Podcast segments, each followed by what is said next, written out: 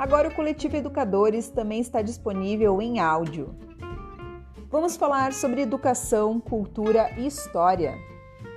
Nos siga por aqui no formato podcast.